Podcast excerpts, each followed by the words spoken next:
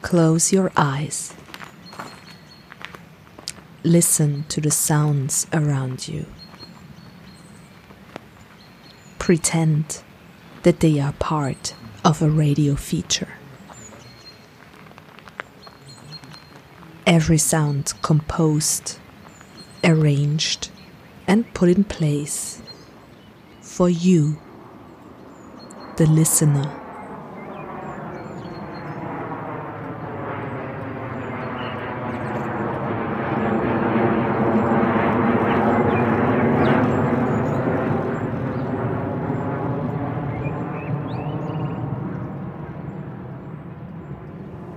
Is notably in radio and its kindred media that poetry and sound have their most intimate kinship.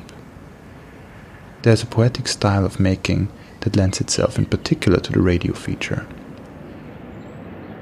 Sean Street, The Sound Inside the Silence, travels in the sonic imagination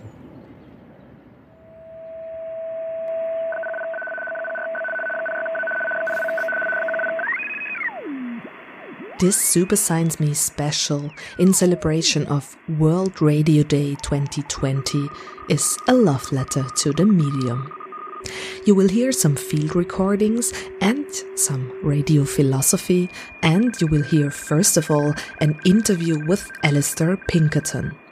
He has written a great book about the history, the technological development, as well as the societal impact of radio.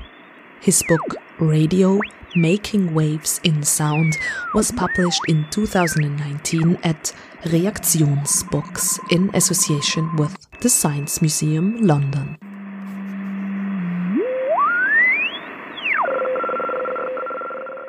I'm Alistair Pinkerton. I am uh, a reader in geopolitics at Royal Holloway, which is one of the colleges of the University of London.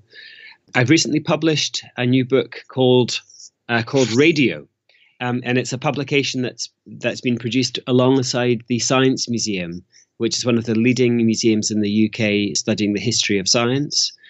And this is effectively an exploration of the history uh, of radio as a natural phenomenon, but also as a man made tool of communication. Now, I, as I said, I'm a lecturer, a reader in geopolitics. So, what, what does a reader in geopolitics? Why do we have an interest in radio?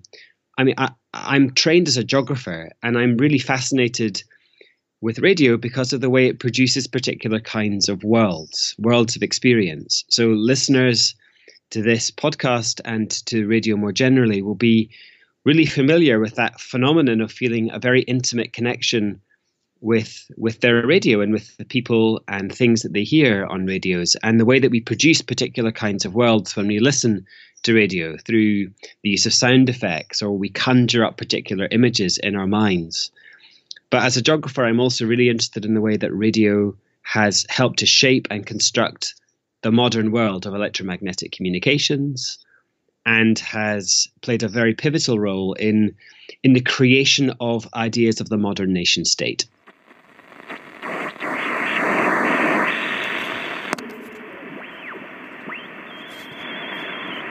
As literally as long as I can remember, every every night I fall asleep listening to the radio in in bed. I listen to BBC radio, um, in, in different radio stations. Radio has just been a really important part of you know, of my kind of daily routine and daily ritual. And I think that the reason I mentioned falling asleep at night because in the UK. Um, on BBC Radio 4 at about half past midnight every night there's a particular bit of music that gets played on the schedule, and something called the shipping forecast gets gets broadcast. The shipping forecast is Britain's way or the BBC's way of of giving information about the maritime conditions in and around the United Kingdom to fishermen um, or other people using the sea, and it talks through different areas of the of the North Sea, of the North Atlantic, and actually right down to the Spanish coast with wonderful iconic terms like Viking and Dogger and North Utsire and South Utsire and Trafalgar and Biscay in reference to these different areas around the UK and the North Sea. And it's it, it's had this amazingly powerful effect on me because as I was touring learning about the maritime conditions in all of these areas every night, I just got this very powerful image of kind of geography, uh, of the way that radio could conjure up a particular imagination of, of places and spaces.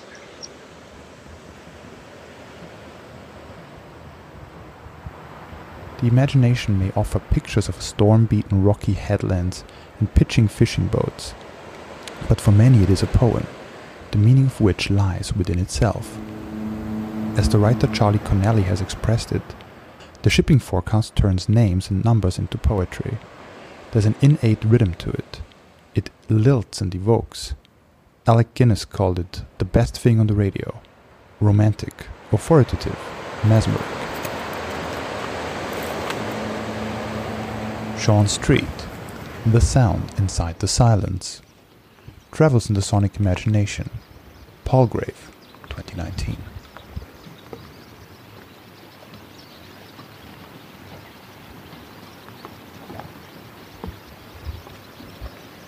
Since the first radio broadcasts in the early 1920s, the modern nation state has been shaped through a close and even symbiotic relationship with technologies of mass communication. Radio had the power for the first time in human history to extend particular events symbols and sounds across large parts of a national population in real time and all at once. Moments of celebration, commemoration, and remembrance, sporting prowess and political intrigue, of high drama or the most everyday cultural practice. All were relayed through radio for hundreds, even thousands of kilometers from their geographically specific point of happening. Radio produced national audiences, but also determined which events in a nation's cultural repertoire might be considered appropriate for national showcasing. Alistair Pinkerton. Radio. Making Waves in Sound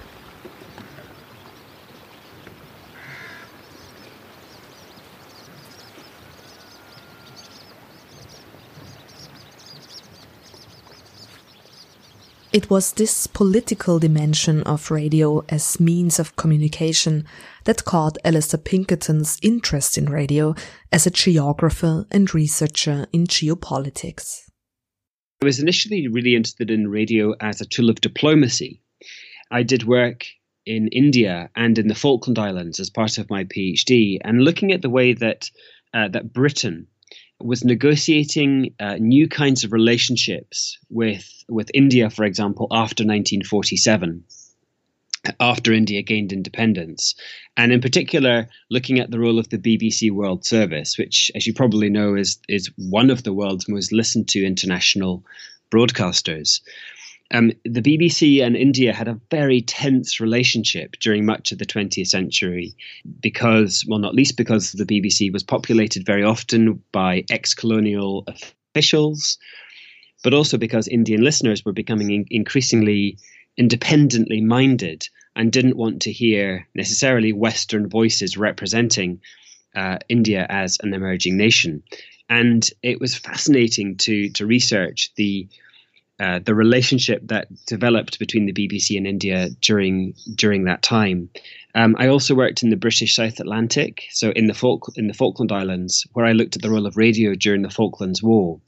So it's it's war and diplomacy that kind of br- started to bridge that that gap for me. So very much as a as a tool of communication, a tool of entertainment, but also as as a means of leading to uh, better international cooperation and communication, although as I found in India, that sometimes failed. So that was really my my professional entry point into radio.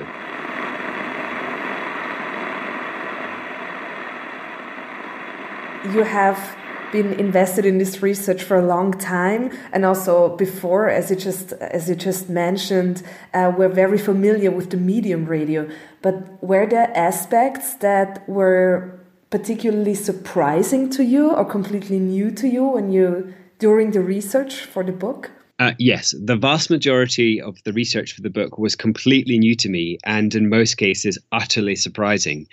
I mean, I had a very particular knowledge of radio. You know, it was a very geographical knowledge. It was about diplomacy and war and that kind of thing.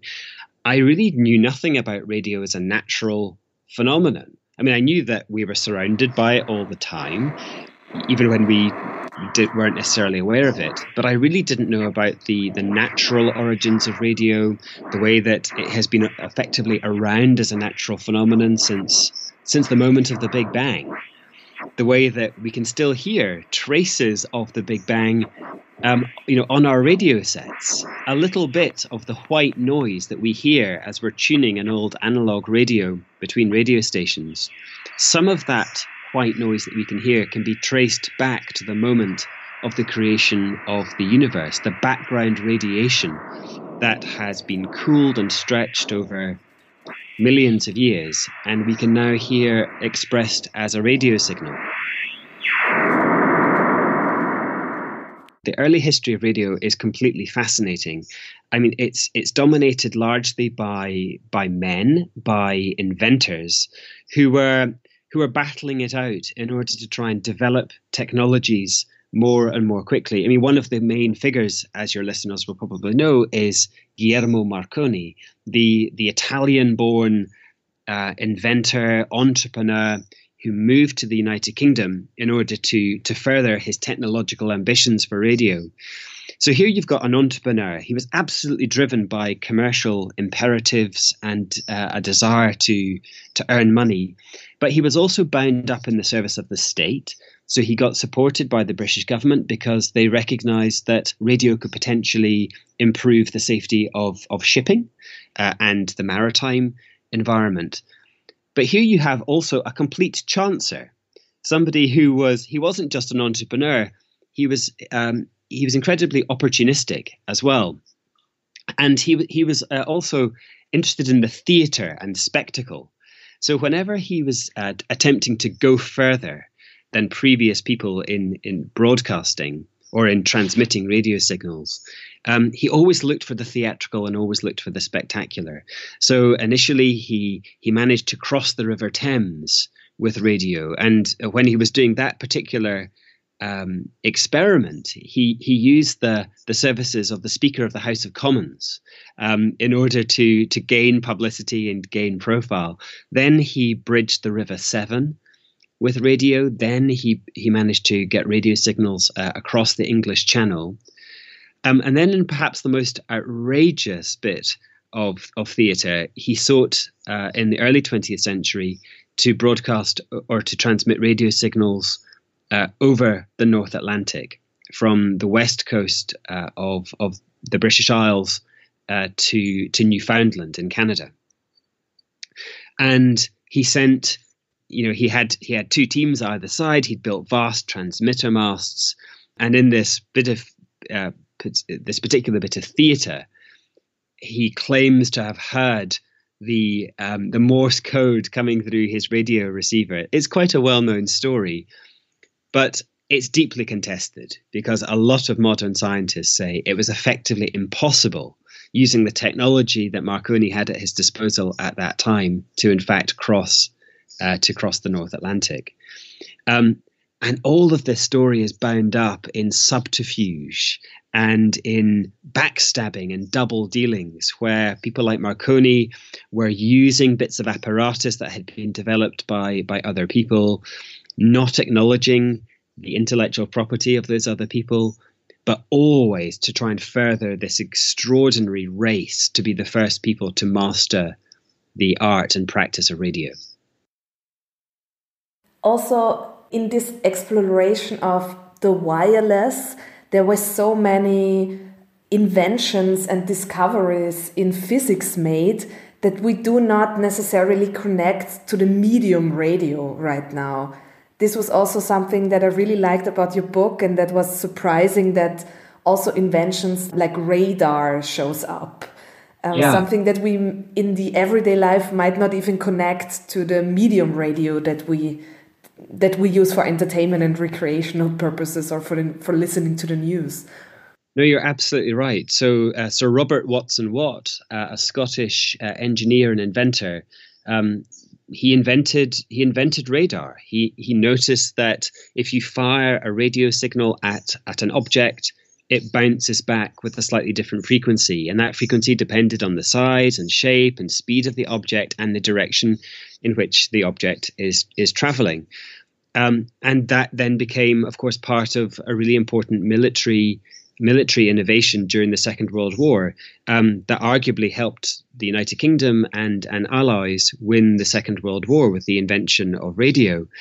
Perhaps, I, perhaps ironically, in a brilliant story, um, of course, um, radar didn't just become a military technology, it became the bane of every driver's life because of the way that police then use radar in speed guns to catch speeding drivers. And Sir Robert Watson Watt, the inventor of radio in the uh, radar in the 1940s, um, became a, an early victim of radar uh, as a police uh, bit of equipment when he was driving in Canada and he got caught for speeding because a Canadian police officer managed to catch him with his with his radar gun. And Robert Watson Watt uh, published a, a, brilliant poem in a in a particular newspaper later in his life, showing how the father the father of radar had been foiled by his own invention and had been subject to a rather considerable fine. So perhaps he slightly regretted his uh, his early invention at that point in his life. Yeah, that's also so fascinating that these inventions and dis discoveries happen so fast and were put into use so fast that you're confronted with your own invention in your own lifetime. This is also not something so common in physics, probably. No, I think that I think that is certainly right. I mean, clearly, radio. You know, radio is the first, you know, truly electromagnetic form of communication. It is the um, it is the fore the forefather of of television and of all of the technologies that now dominate our lives. You know, it, it, its invention enabled wi- Wi-Fi and the uses of mobile phones, and yet, um, you know, radio was only truly invented in the the late eighteen what 1890s. It was then mastered as a form of broadcast by about you know, the 1920s, let's say. I mean, it's still by the history of, of kind of human invention, a comparatively modern technology. And yet we also think about radio as um, as being quite an old technology now, purely because of the speed of change in the 20th century.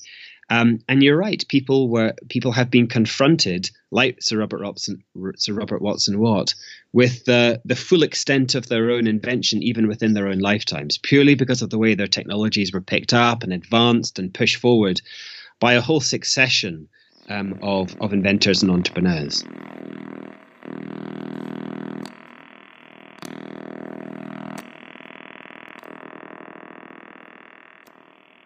Radio was, for many, a new kind of space.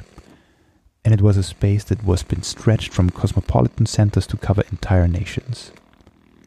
The editorial decisions and creativity of radio producers, administrators, and executives played, and continue to play an important part in defining and refining national values and qualities for the electronic era.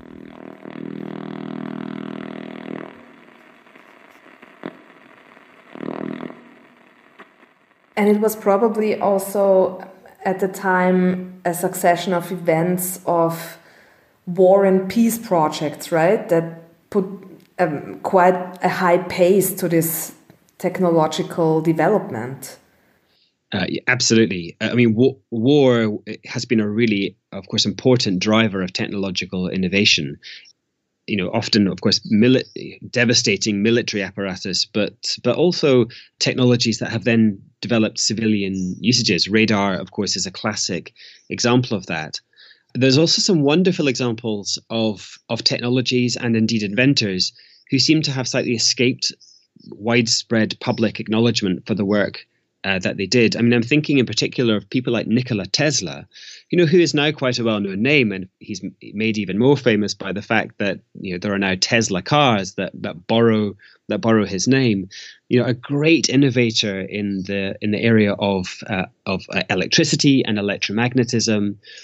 Um, going going right back to the this is the late 19th century he had even in you know the turn of the century, uh, the turn of the 19th into 20th century, he was such an impressive engineer and electromagnetic uh, specialist that he'd effectively created uh, maritime drones uh, decades, nearly half a century in advance um, of uh, of other examples of this uh, emerging as workable examples.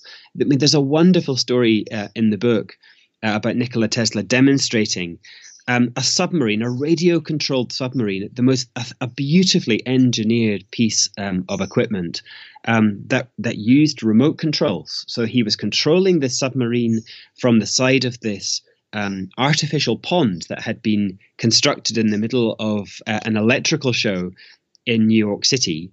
And he was able to, uh, on, on the instructions and requests of the audience, to turn on lights, uh, on the submarine to, to raise and lower it uh, in the water. And this so shocked people at the time that they did not believe that this was technically possible. They thought this was a hoax. They, uh, they accused him of being a trickster. They, they even suspected that there might be some kind of trained primate inside the, the submarine making all of this possible because people almost couldn't comprehend that technology could be advancing as fast um, as it had been. But Tesla was such a genius. He was he had literally gone beyond people's human imaginations, and in a way that became Tesla's main challenge. He was so he was so brilliant that the human mind at the time didn't keep up with with his own personal uh, ambition. And of course, sadly, you know, Tesla came to a rather ignominious end. You know, he died famously penniless, um, and having had a lot of his inventions effectively stolen by other people. Because even though he was a complete genius, he perhaps wasn't necessarily always the most effective business person and entrepreneur.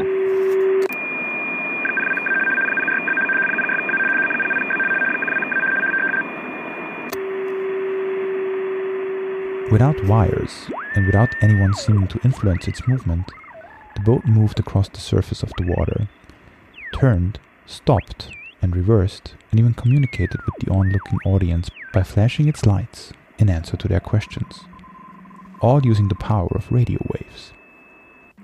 Reports suggest that some of the onlookers thought Tesla's invention to be a work of magic. Others considered it to be an elaborate hoax, perhaps using a trained monkey contained within the boat's hull to influence its movements. Alistair Pinkerton, Radio Making Waves in Sound. Reaktion Books, published in association with the Science Museum, London, 2019. A lot of the development of radio is embedded in military context, but radio as a means of communication that is potentially global with uh, shortwave radio that emerged pretty early in, in this story it has also this utopian, peaceful aspect to it, right? Yeah, that's right. So obviously, short, you know, shortwave radio, uh, radio waves with a very short wavelength, which have the incredible physical capabilities of traveling for tens of that, well, at least ten thousand miles, let's say, uh, through the through the Earth's atmosphere, ricocheting off the surface of the Earth and the ionosphere. Um, you know, this this was an extraordinary possibility. The idea that a single human voice could be carried across the entire surface of the Earth at clearly almost exactly the same moment was you know, was quite extraordinary. It excited people. It excited people, for example, within the structures of the British Empire. Um, huge global geographical political entities could be brought together in peace and harmony. Um, empires could be connected and coordinated in ways that had never been anticipated before. And and this really did lead to incredible utopian visions for what radio for what radio could achieve. And actually, and Tesla was interested in this uh, kind of idea as well. He wrote about particular kinds of radio utopias and the way that radio could bring about new kinds of peaceful futures. But of course, what really what happened in reality was that uh, empires embraced radio as a way of of further enhancing uh, imperial governance and, and, and attempting to hold on to uh, parts of the empire that were becoming increasingly fractious. So it became a tool of control, perhaps before it became a tool of liberation. So people had contested what the, the opportunities that radio affords to people. Um, and certainly during the early days when radio was an expensive technology, it was it was very difficult to to get on the air. It became a tool of government and particularly imperial government. Slightly later on, it became perhaps more of a, a an opportunity to resist government um, and to to allow new emerging countries or new emerging communities to have their own say in world affairs. On an admittedly a bit smaller scale, the radio station Orange 94.0 in Vienna, where this feature is produced, is part of this radio history of resistance and liberation. Orange emerged from the Viennese movement of radio pirates in the 1980s and 90s, contesting the monopoly of the Austrian Broadcast Corporation ORF to communicate with the public through electromagnetic waves. Pirate radio has a fascinating history, but it is not a thing of the past, as Alistair Pinkerton points out. You know, across the United Kingdom, across North America and Europe, there are still pirate radio stations putting out uh, alternative music, alternative discussion.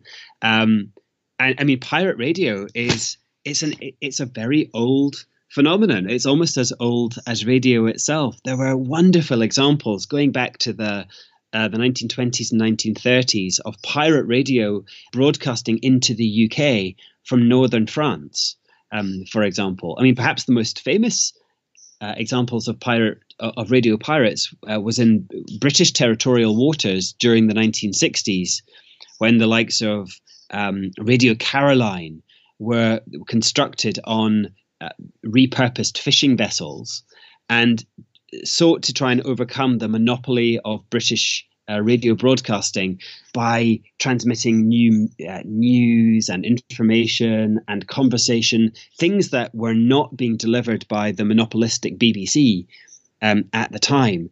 And that was a phenomenon that that young people embraced all the way through to uh, the, the late 1960s. In fact, it really only came to an end in about 1967, in Britain's case, when uh, when the UK government introduced new laws to to ban to outlaw uh, that kind of radio piracy um, in ways that could have uh, really criminalized the people who were involved. But what's interesting is that those radio stations didn't really go on and become official radio stations. What happened was the BBC was forced to change. So in 1967, um, as a result of this Broadcasting Act, the, the pirate radio stations closed down, but the BBC opens BBC Radio 1, Radio 2, and suddenly there are new opportunities for youth music on the official state broadcaster for the first time. And who does the BBC employ to broadcast those programs? They buy in the DJs who used to be uh, the radio pirates. So they they make the radio pirates official. Wait. Wait. Wait. Pedestrian traffic lights in Arizona. Oh yeah. Oh yeah. Air hockey in Berlin. Dogs in Naples. Seagulls in Santa Barbara.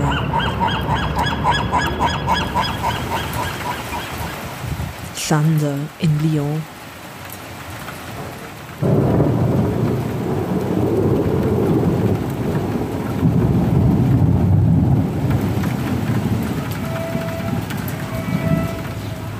A sweet potato vendor in Mexico City.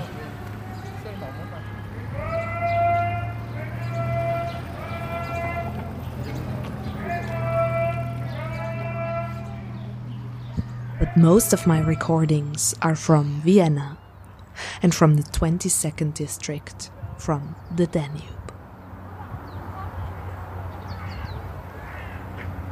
Ambience of Danube Island. Ice skating.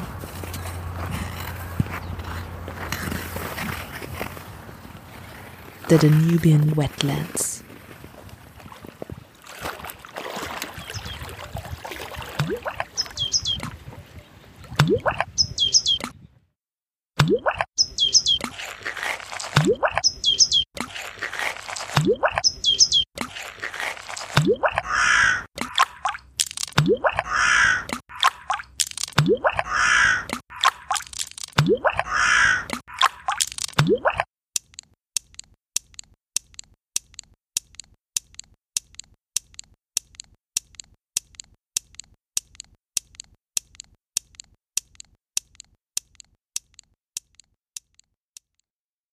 Also because uh, the, the electromagnetic waves are so versatile and omnipresent and hard to control.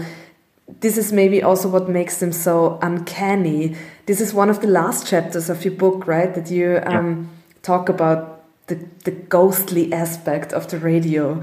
Can you talk a little bit more about that and what interested you about this?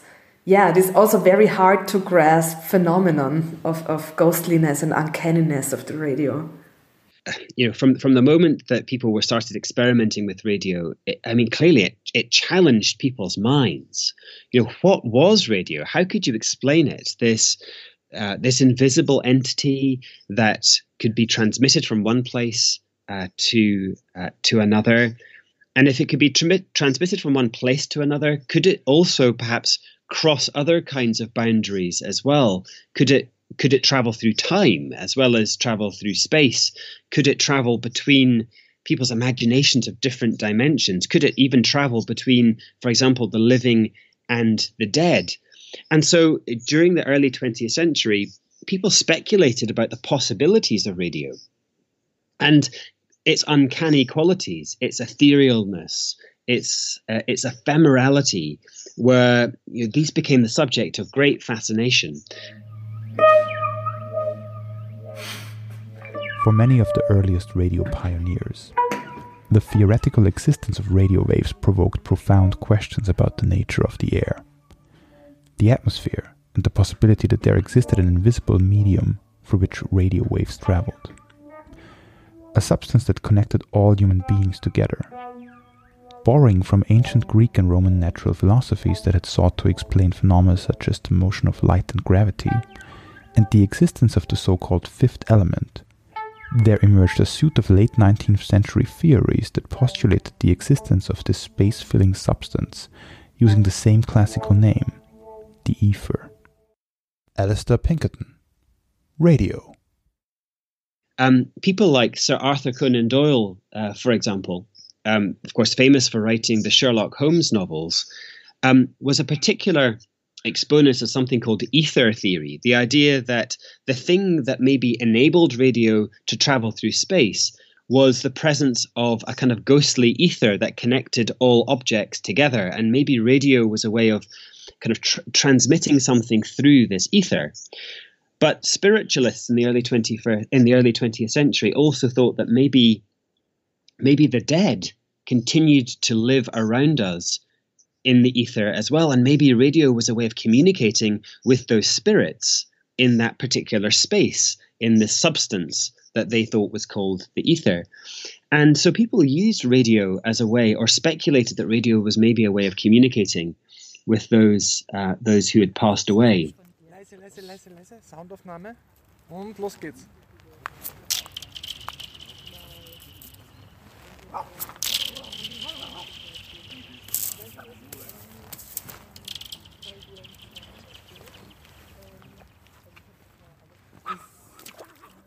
Newspapers reported on the invention of new radio devices that promised to link the living and the dead.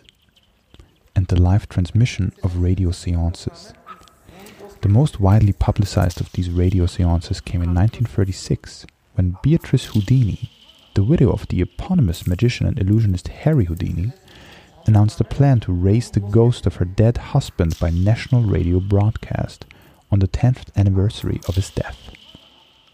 Before he died, Houdini agreed with Beatrice that if he found it possible to communicate with her in the afterlife, he would use the code words Rosabelle Believe to establish his and the medium's authenticity, although more in the hope that the failure of mediums to identify the code would aid in their unmasking.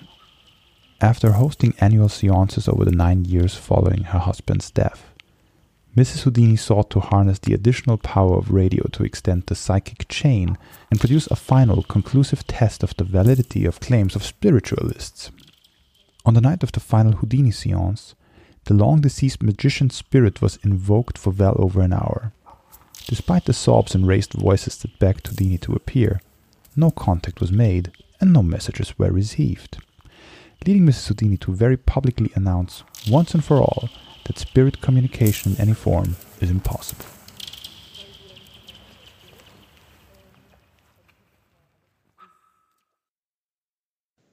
And I think that just contributed to this idea of radio as being an uncanny or mysterious or ghostly uh, kind kind of thing.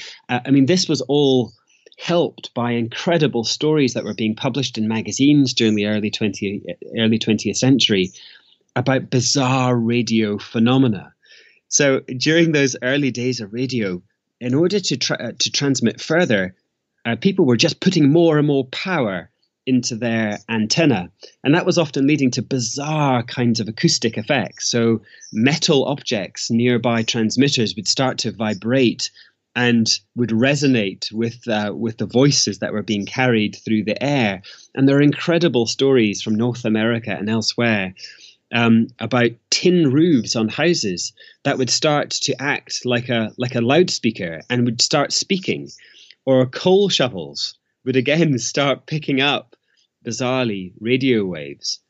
And and this was all a product of the fact that at the time people didn't really know about tuning, uh, tuning their antenna and broadcasting on a small part of the spectrum. They were effectively broadcasting across the spectrum, and metal objects were reported to reverberate in sympathy with those with those signals. But are all added to this weird sense that radio was a was an uncanny and rather ghostly, uh, rather ghostly phenomenon.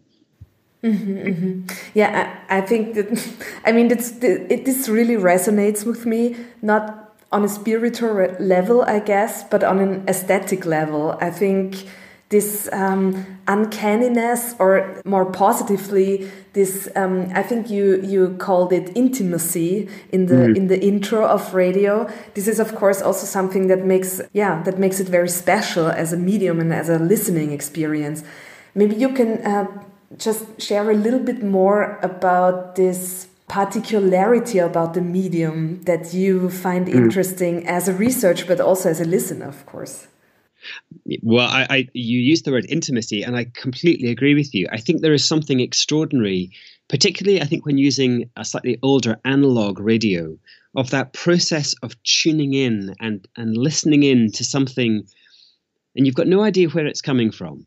And certainly, as a as a, a, younger person before I before I now have my digital audio radio here that just selects radio stations, it plucks them out of the air for me. I used to adore turning that dial and tuning in and listening to radio stations from across the across the Atlantic, across Europe, hearing different kinds of voices and feeling that you are the only person in the world having that particular experience, plucking a sound out of the the ghostly white noise that exists between the stronger signals.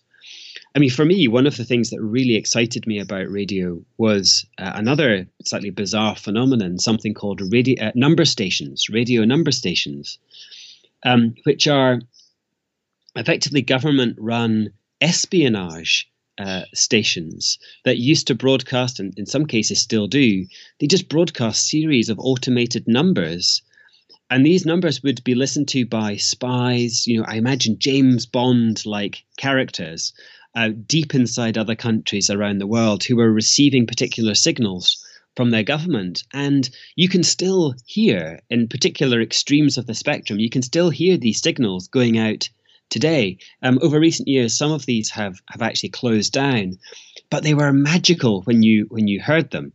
Um, certain radio radio number stations were preceded by amazing bits of bizarre music, often drawing on um, on English folk rhythms. There was one I remember called the Lincolnshire Poacher that had uh, that used a nursery rhyme called the Lincolnshire, Poacher. There was a tune that played in, and it was just minutes and minutes of automated numbers. And when you listen to something like that, you you felt that radio was somehow dangerous or subversive, and it just brings a particular kind of thrill when you're listening to it in a way that just television does not supply you with. And I think it's also maybe to do with the conditions in which we listen to radio. You know, youngsters are quite used to listening to radio quite secretly in their bedrooms at night. Certainly, my generation of youngsters were, were quite used to that. And I think there was an element of kind of danger and excitement about listening to radio at that time.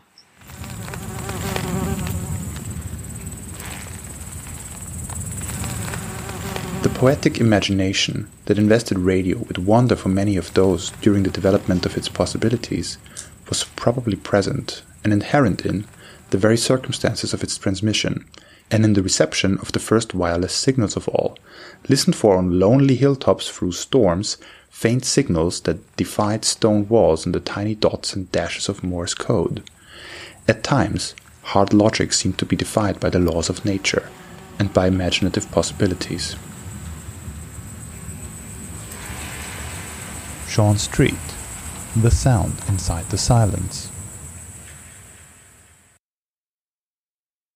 And clearly, our, you know, our experience as listeners of listening to the radio has changed very dramatically, even during my lifetime. You know, from from the analog radio with a, a you know tuning dial, now to digital digital radios that that just provide you with the, stadi- the stations in, in kind of digital quality. Um, we're now list- able to listen to, to radio, of course, through the internet and on our mobile phones. But we've also got a kind of, I think, a changing understanding of radio. So, you know, Apple, the computer company, has created, you know, radio stations, but they don't broadcast, of course, over the air at all. It's purely, um, they use the term purely to refer to a particular mode of communication. So it, this is music interspersed with people talking. So, so the definition of radio has been stretched in in a whole host of different ways. You, it doesn't just rely now on broadcasting through the air, and and as you say, the death of radio has been long anticipated. People have been talking about radio as a dying medium really since the, the, the, invention of television. People thought that radio, that TV would almost immediately replace radio. That that didn't happen during the 20th century, and it doesn't show any signs of happening in the 21st century. There's lots of evidence to suggest that radio is now more popular than almost ever before. People are listening in record numbers in many countries um, around the world. So I think radio is a medium that's going to out, almost outlive uh, outlive its transmission through the air because radio radio now means so many other things. It means a particular way of listening to music and listening to particular speech that's delivered to us that's delivered to our ears in different ways. It doesn't now rely on the electromagnetic wave. It doesn't rely on the radio wave anymore to be considered radio. Yeah, but this origin um, in the electromagnetic wave is then conserved, as you also point out in the book, in our vocabulary that we say tune in. We, we also say that, of course, for a podcast or even more yeah. generally to be on the same frequency with somebody or to be in tune. No, you're absolutely right. I, I was completely, I'm completely fascinated by the way that radio has entered our everyday forms of speech. As you say, um, you know, we, we, we tune in to things that actually require new, no, no tuning in. You know, we tune into a podcast. Sometimes we say, uh, you know, if we're struggling to under, understand somebody, you say, I've just got to kind of tune into that person's voice. Um, you know, we talk about you know radar. Something might be on our radar. Some something might be off of our radar. Um, yeah, I, I, and also just the way that we use terms like radio, and you also used the term wireless before. Um, in one brilliant um, kind of little anecdote that I that I found, this is going back to the 1940s. This is a very British example. Of course, Britain, as you know, is obsessed with class. Um, it's one of the things that seems to define British society. Well, there was there was a, a real concern in the 1940s and, and 1950s uh, about using particular words if you wanted to be seen as upper class, um, or words that might give you away if you were only middle class. And, and radio be- became one of these words. So the upper classes in Britain refused to use the word radio at all. The upper classes always used the word wireless. And it became one of these little, uh, a shibboleth, a, a little tell. If you used the word radio, you were almost certainly middle class, and you were upper class if you used the word wireless. So, so you know, radio is bound up in, in, in our speech, in the way that we in the way that we talk, um, and certainly in 1940s, 1950s Britain, and arguably even through to the modern day as well. It's it's bound up in particular indications of class. Apropos class. Before concluding this Super Science Me World Radio Day special with some more radio love, let's see what contemporaries of this emerging medium of mass communication had to say about it. What about, for example, the Germans Bertolt Brecht and Günther Anders? They are expectedly pessimistic about radio, but with beautiful reasons, and that's how we appreciate them. For Günther Anders, the bodiless voice coming from the radio is an intruder into the private sphere. The couple that takes a walk at the boards of the River Thames or the Danube walks their portable like they walk a dog. Or no, rather, the portable walks them. They always talk in a party of three instead of the two of them intimately. The world becomes a phantom. Die Liebenden, die mit einem sprechenden Portabel am Ufer des Hudson, der Themse oder der Donau spazieren gehen, sprechen nicht zueinander, sondern hören einer dritten Person zu, der öffentlichen, zumeist anonymen Stimme des Programms, die sie einem Hündchen gleich spazieren führen. Richtiger, von der sie sich spazieren führen lassen. Ihre Promenade machen sie, da sie eben nur das Miniaturpublikum sind, das der Stimme des Programms folgt, nicht zu zweien, sondern zu dritt. Von einer intimen Sprechsituation kann also gar keine Rede sein.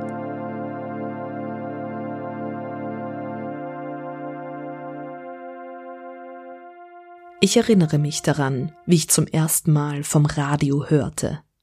Es waren ironische Zeitungsnotizen über einen förmlichen Radio-Hurricane, der an der Arbeit war, Amerika zu verwüsten.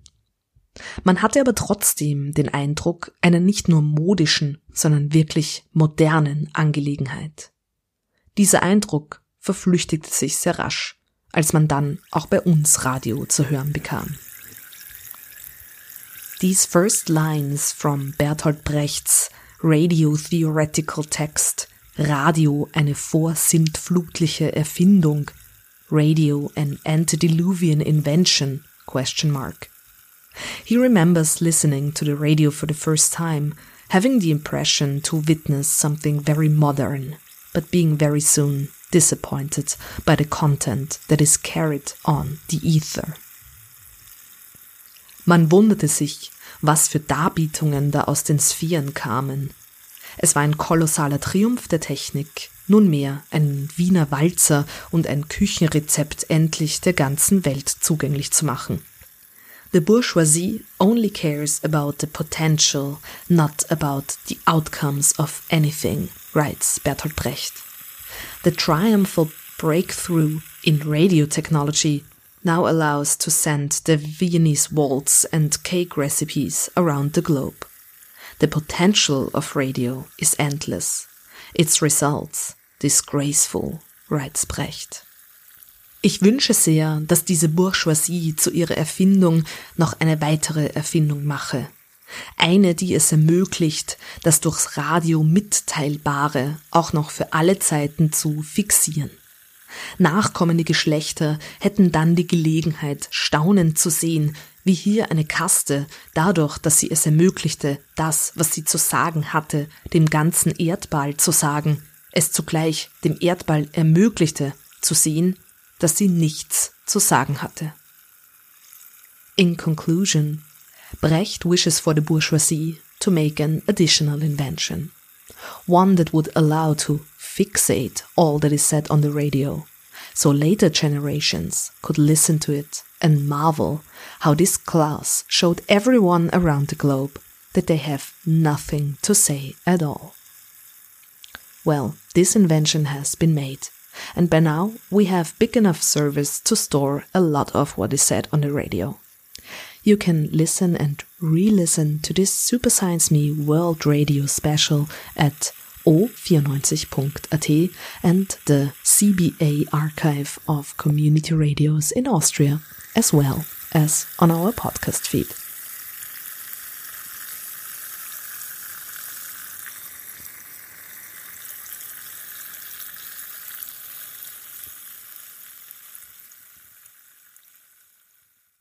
Already in this small text, but more explicitly in others, Brecht also saw a utopian potential in radio, when it really becomes a mean of communication rather than a channel of distribution.